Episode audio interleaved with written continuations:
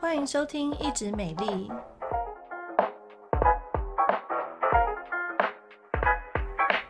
我是皮肤科蔡依珊医师，我是皮肤科胡怡轩医师。后虫危机来袭，去这两个国家要小心哦。哎，是哪两个国家？好恐怖哦！哎，就是那个明年要办奥运的国家啦，就是法国。对，嗯、那法国就是前阵子就传出说，有人在他们的高铁、地铁上面就发现臭虫的踪迹，然后而且是臭虫到处肆虐。原本应该晚上出来，竟然白天在公共的交通工具上面都看得到它的踪迹，甚至引发政治危机。然后很多那个政治系的这种 podcast，他们分别都是在讨论这件事情。因为呢，那个呃，当局有关当局，他们如果不好好的消灭的话，就会变成国际的笑话。对啊，对啊，哎，他所以他们公共的那些那个车子啊，什么都是呃沙发那种坐垫嘛。嗯，大部分可能有一些什么有点绒布的材质啦，哦、这一些的，是，但是搞什么这种东西怎么可以在交通工具上面出现呢？这不是应该是臭虫是一种，你知道，在以前我们听到就是说啊，卫生环境很不好的，怎么法国虽然我们知道法国人很脏很懒不爱洗澡，但是怎么会臭虫这么严重呢？它不是应该这是充满着艺术与爱的都市吗？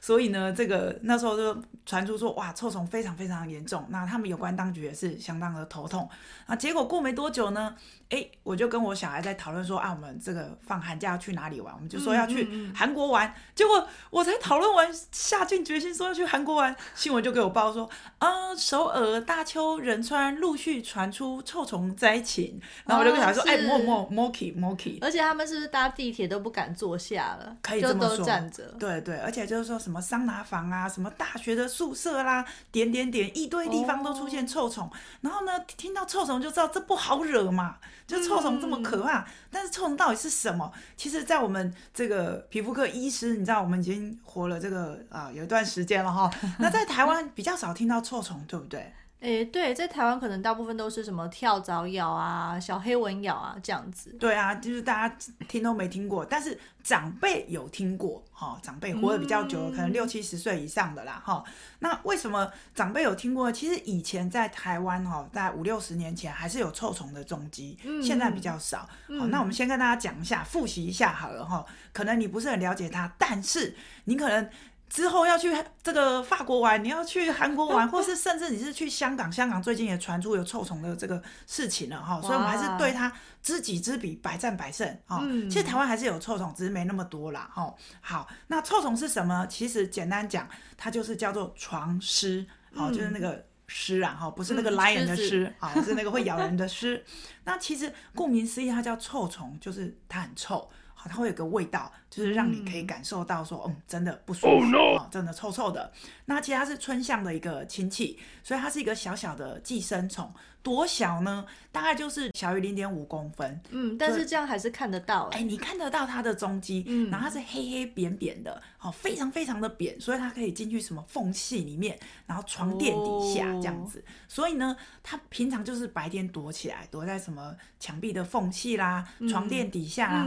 等晚上你睡着，哦，据统计是半夜三点的时候，哎，突然刚好这个美梦的时候哈，它就跑出来咬你，而且它动作很快哦。好，它其实就是从墙壁缝隙跑出来十分钟，嗯、然后呢，它有触角，还有感受器，所以呢，它会感受到，譬如说胡医师这边哦，有个温度啊、哦哦，然后有个 这个发出的二氧化碳，嗯、哦，它就非常强烈的定位好，就冲过来先咬你。但是你被咬的时候，其实不会有感觉哦。嗯，对，因为它在咬的时候，它会有麻醉剂，对，然后它会注注射一点点抗凝血剂，然后非常迅速。它本来身体是扁扁的，很像一张纸。啊，然后吸了血之后呢，就会马上鼓起来，鼓到很夸张，砰砰大大的，可以是原本的体积的两倍到三倍。那就像狗狗的身上的虱子一样啊。对对对，有点像牛逼逼，有没有？好、嗯，那个之前我们也也有看过病人被咬哈。那不一样的是说，这个臭虫它的最终宿主，它就是最爱人类哦。对，所以呢，它对人类来讲，它是不离不弃啦。哦，好，那咬咬好了之后呢，咬了几个包，好，它高兴，它通通常会咬三个包，对不对？嗯嗯嗯，就是我们俗称以前我们老师都叫我们记早餐、午餐跟晚餐，因为他的习性啊，就是喜欢咬三个包，然后咬完之后呢，哎，他心满意足了，他再撤退，再回他的缝隙，在床垫底下。嗯、所以呢，其实你在白天比较少看到他的踪迹，虽然他是夜行性，好，可是如果说今天量实在太多，他白天也会出来，你也是看得到他，大概就像被压扁的苹果的核。苹果籽啊，哦，对，就是扁扁小小的这样子，嗯、这是它的成虫。哦，那其实大家如果有兴趣，你也可以去 YouTube 上面看，因为我自己也是无聊，我就上去 YouTube 上面看，好看很多。其实，在台湾大家可能对它很陌生哈，哦、对，哎，也还好，我们台湾夏天天气很热，因为它怕热，好、哦，那个呃臭虫很怕热的高温。那如果你是在欧美哦。这个臭虫是蛮讨人厌的，而且它这个也是不离不弃啦，哈。那就有 YouTuber 呢，他们特别去找一个教授的实验室，嗯，然后他就说以科学之名，好，他就找了挑一只教授饲养的，当然是研究用的这个臭虫，把它轻轻的放在手臂上，观察它吸血的样子。哇，真的是很夸张，那个血这样拱拱然后，然后那个血啵啵啵啵啵，你还看到那个虫的身体鼓起来，就这样胀大吗？胀大，然后里面还有气泡，超夸张。嗯、然后那个臭虫吸饱之后就心满意足的离开，对，所以它离开的时候呢，当下你还不会痒。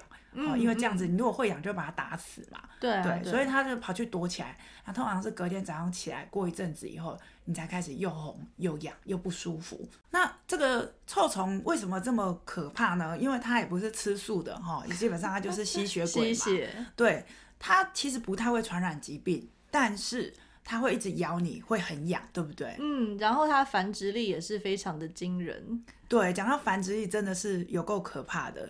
哦，因为他其实这辈子这个有看到资料，就是说他只要交配一次，嗯，他只要交配一次呢，他这辈子就可以，就可以一直生，对，就可以一直生，然后每天下三到五颗，哇，他这辈子我看到资料是说可以下两百到四百颗蛋，哇，那你只要带一只母虫回家的话，不就不得了了？对，如果你今天去凡尔赛宫去哪里法国玩回来，然后行李不小心，嗯、你的行李箱夹带了一只。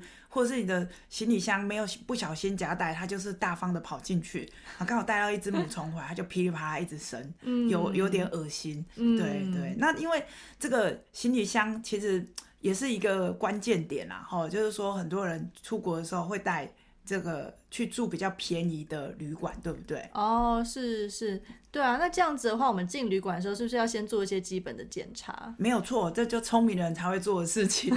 对，其实。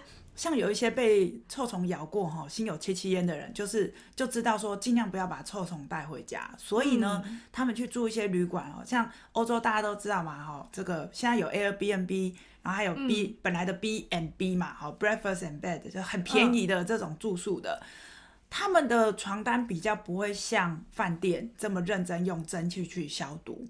对，所以只要前一个人，哦，他带了臭虫来躺过这个床，那他只是简单的用洗衣机洗过这个床单，嗯，那么臭虫可能还是有可能会存活，或甚至是躲起来，他就没事嘛，哈、嗯。所以有一些人去住，像我自己的碰到两个案例，都是刚好是去欧洲玩。第一个是去欧洲，哦，叫穷游，哦，很穷的游，那当然就不会住太好的地方啊，嗯、所以他就去住很便宜的，一个晚上可能。呃，台币只要一千块就有了，然后就一张床很简单的。结果呢，过几天之后他就发现，哎，怎么手上很多在五块钱、十块钱这么大颗，又红又痒，超痒，被咬过就知道，他叫做不让你睡啦，好，不一样，痒痒到没有办法睡，痒到没办法让你睡。那第一天你可能不没察觉，第二天、第三天、第四天越来越痒。好，然后他那时候就跨海求救，刚好他的朋友是我们的药师，哦、就是拿照片给我看，说啊，我朋友被什么东西攻击了，怎么这么可怕？是，是不是跳蚤？哎，我那时候一看，哦，这不是跳蚤，哎，因为呢，嗯、我们如果仔细看那个臭虫咬的哈，它其实就是我们刚刚讲说三个会排一排，嗯嗯，嗯早餐、午餐、晚餐，好，然后再来它这个呃跳蚤跟。跳蚤咬的哈，跟臭虫咬的还是有点不一样，对不对？嗯，跳蚤通常是我们人醒着的时候偷偷来咬，对，所以例如说像是我们在外面走动的话，就是可能咬脚踝啊，咬咬小腿啊这种地方，或者是你坐着的时候，可能就是咬腿部和肚子这样子。对，可是臭虫通常都是我们在睡觉的时候，你正在睡梦中，然后被咬到，所以就比较是，例如说手脚都有可能啊，或者是一些衣物的边缘这样子。对对，其实有几个东西咬起来都跟臭虫很像哈，像刚刚胡医师讲这个跳蚤，不过跳蚤会跳啊，哦，所以它的距离上面来讲。它比较不会那么密密麻麻，它有时候呃跳一个高度的时候，它叮咬的这个位置啊，它是有一段距离的。然后再来，它吸我自己被咬过嘛，我们前面几集都跟大家分享，就是我是很容易吸引这些这个呃蚊虫的体质哈，所以我真的相当害怕，不敢去韩国哈。好，所以这个跳蚤如果被咬的话呢，基本上你只要远离那个流浪狗、流浪猫或者是一些可能。有跳蚤的地方，它大概一下就过去了啦，嗯、比较不会像臭虫，可能一月一号在我们家住，好住下来，它就再也不离开了，就可能到十二月三十，不离不弃，对对，就不离不弃了。那跳蚤不会，因为跳蚤最终宿主是猫或狗，嗯嗯，所以呢，如果它真的咬你，它其实也活不久，它也没办法活太久，所以跳蚤很少听到说。哇，什么一月一号到十二月三十都要来看蔡医师的，好，大概就是一阵子过了，环境稍微整理一下，就摆脱这个困扰了。好，可是臭虫就没有哦，臭虫非常可怕，因为它会躲到墙壁的缝隙，躲到床角，躲到床垫的底下，躲到任何你觉得不太可能藏身之地，它都有可能藏起来。对，所以其实。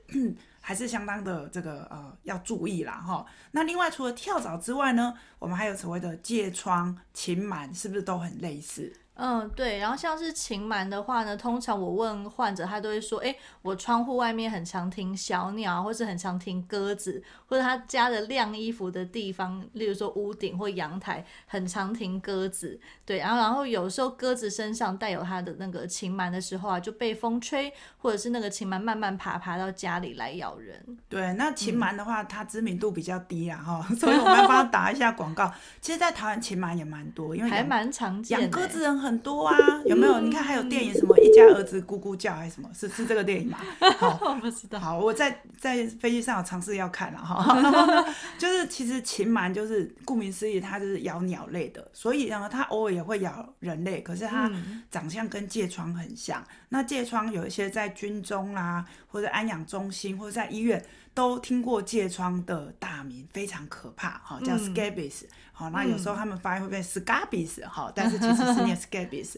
那疥疮也是一个相当可怕的寄生虫啦，哈，也是咬人咬的很可怕。改天我们给他一个专辑，啊，因为只要是皮肤科医师听到疥疮，或是内科医师，或是 ICU 的护理师听到疥疮，都会痒起来，就只要一想到那两个字，皮肤就痒。是的，是的，好，所以那个又是另外一个专辑，好。那我们再回到臭虫的部分，哈，所以臭虫就很会下蛋，嗯，又会躲起来，它有就是很像忍者，很会躲起来，好，这相当相当可怕。然后更可怕是，有时候我们想说，好，那我就把你东西可能有感染，我就通通用塑胶袋装起来，好，把你隔离，把你饿死。嗯、你知道要饿它多久它才会死吗？要饿很久吗？通常你猜猜看啊。诶，两个月够不够？不够诶，不够。要多久？嘿，但有一些研究证据，他们是说，有的是一一般来讲，三到六个月，它都活得很好。哦、呃，甚至还有臭虫，他们还有发现说，可以存活到一年之久。它不吸血不进食，它、啊、是冬眠哦，等于是冬眠的状态啊，啊。超夸张，一年呢，所以等于是不死鬼，真的是吸血鬼，可以躲起来一年，然后可能这个房子没有住人，没关系，一年后只要有一个新鲜的人进来，我就咬他，哦，所以真的是 very 可怕呢，嗯，嗯。对。那刚刚胡医师，你有提到一个，就是说，哎，怎么知道我们环境当中有臭虫，对不对？嗯，对啊。像如果住旅馆的时候，要怎么样去找呢？对，当然第一个，我们刚刚讲说要选有口碑，不要太便宜，但有时候贵的不小心还是会有嘛，哈。所以进去的时候呢，尽量就是把床垫，好，力气大一点，把它翻起来看，好不？哎，不是要看有没有符咒哦，而是要看下面有没有黑黑的，像我们刚刚讲说，呃，这个大概零点五公分，有的小一点，大概零点二五。扁扁的这个臭虫的踪迹，嗯，还有蛋，有时候看得到蛋，嗯、然后或甚至是它有一些排泄物啊，甚至有一些有血迹啊，那种床单，哦、这有血迹的床单，这也太恶心了吧？对啊，就是这这到底有没有换床单？好，那其实比较容易忽略，就是说，我觉得是就是你把床垫翻起来，这个是蛮容易找的。嗯、那他也喜欢在这几个地方下蛋啊，或者是这些脏脏的分泌物。我呢？本人还真的有看过，哦，他的照片啊，吓我一跳，是真的，真的，因为我一个亲戚有一天就传一个照片给我说，说他们家的长辈因为眼睛不好，然后他去就觉得怎么那么臭，那个房间怎么那么臭？是。在台北市哦，在台北市，哦、然后他就把床垫翻起来看，然后就床单整个抽起来，很久没有清洗，很脏很多一点一点，然后真的很像命案现场，只是是黑的。全部都是臭虫的便便，跟还有臭虫的痕迹，然后他还拍照给我啊，就说：“哎、欸，这个是什么？”我说：“哎、欸，这个臭虫在台北还真的不多见，但是新闻有说有钱人家特别容易有臭虫，你知道为什么吗？啊，为什么呢？其实是外籍帮佣，哎、欸，就是从这个印尼啊、菲律宾啊等等，他们当地就跟着行李箱一起。”漂洋过海来台湾了。嗯，那现在不只是外籍啊，去法国也会带回来。对，现在是这个韩国啊，而且现在全球化啦，嗯、然后嗯嗯，这个交通这么便利，再加上疫后这个疫情之后，大家拼命的旅游哈，所以其实真的要小心。那很多人就说哈，蔡司，那这样我就不要出门了，好不容易搞完一个 COVID-19，现在来个臭虫，然后又痒到我睡不着，那还得了？那我就不要出门，是不是就没事？还是说我出门，如果我真的去旅游，我有什么好方法？嗯，对啊，要怎么样才能够杀死这些臭虫呢？嗯，杀死臭虫哈、哦，有分两个阶段。第一个就是说轻度的自己来，哦，哦，轻度的自己来。它现在有一些呃灭臭虫的专用的一些杀虫剂，嗯，对。那或者是热，它很怕蒸汽，嗯、所以家里如果有那种什么，我我决定等下就来去买一个蒸汽熨斗。对对对对，就是 怀疑就把它烫死哦，七十五度啊哈，嗯、它怕热跟蒸汽。然后呢，再来就是。也有人会用国外会用硅藻土，好，硅藻土就是我们洗完澡不是吸湿的那个，对对对，它不是就是水分很快就会干吗？对，那他们就是硅藻土，把它撒在可能它出没的地方，你这样子它呃虫也会脱水，脱水死掉，but 好，but 虫会演化，所以现在他们抗药性越来越多。好，如果这么简单，好，那法国总理就不用烦恼了，事情就不是这么简单。嗯、所以呢，其实他们现在也是越来越耐干，然后硅藻土也对他们越来越没有用。对，所以其实最重要，我觉得是去新的环境，不要把它带回家。对，所以可能你出国回来，好，第一个你可能到当地。行李箱不要呆呆的，马上在床上打开。好、嗯哦，那欢迎光临。所有的，假如真的有臭虫，就全部跑过来。那我们刚刚有检查过，假设真的没有，好，那那也没关系。那你晚上把你的东西拿出来，好，行李箱用硬壳的，好，他们建议用硬壳的，嗯、对，那就是比较密闭一点，就是它没有任何缝隙可以跑进去。哦、嗯，对，然后晚上把行李箱也收好，要关好。对，然后行李箱不要放地上，放在行李架上面。嗯，对，虽然它也会爬。但是总比你接触面积很大来的好。对对，对。然后晚上就是赶快把行李箱合起来，好啊，离开当地的时候要确定检查你的行李箱里面都干净，没有任何黑色奇怪的东西，然后再把它盖好合起来，最后用塑胶袋把它整个包起来，哦，因为它要钻嘛，那你至少塑胶袋它比较钻不进去，对对对，那至少可以稍微保障一下你没有从当地。把这个虫虫带回家，这样子，嗯嗯、对，所以也是一个小技巧啊。我觉得大家如果真的要出国回来的时候呢，稍微注意一下这几个步骤。嗯，嗯不过如果真的灾情惨重的话，可能还是得请专业的除虫公司来了吧。嗯，因为我看这个啊，他们有一些专门的。啊，不管是热蒸汽的消毒设备，或者是一些除虫的东西，可能哎、欸，他们有他的专业在啦。但我希望台湾并不要用到这个地步，哦，台湾不要用，因为这个相当可怕。只要一个人不小心带个一只呃已经怀孕的 母虫回来，那还得了哈？哦、所以大家出国旅游爱注意哦。嗯，嗯那。最后跟大家补充一个比较有趣的啊，就网络有一些奇怪的知识，就说，哎，蟑螂呢跟壁虎是臭虫的天敌，好，所以呢，假如家里有蟑螂或是壁虎的话，比较不会有臭虫。哦，哦，是吗？对，就听听就好哈，这都没有比较好，好吗？哦，家里尽量保持干净，减少杂物的堆积，然后就是一群我们刚刚跟大家分享的，其实干干净净，家里越干净，我觉得啦，不管什么呃蚊虫啦这些，你看像前阵子登革热等等这些这些臭虫啊、哦、等等，都是脏乱的环境，它比较有办法存活。嗯，对，对，所以大家还是要爱干净。好，然后呢，每天就是运。运动、饮食、睡眠三个好好注意一下，身强体健，然后多听我们的节目，对不对啊、哦？你的这个健康知识就会满分。好，那以上今天这集呢，就是针对臭虫的介绍哦。不知道大家有没有对臭虫更加的了解呢？皮肤健康、美丽保养，请持续锁定一直美丽频道，让你健康又美丽哦。我们下次空中再会，拜拜。拜拜。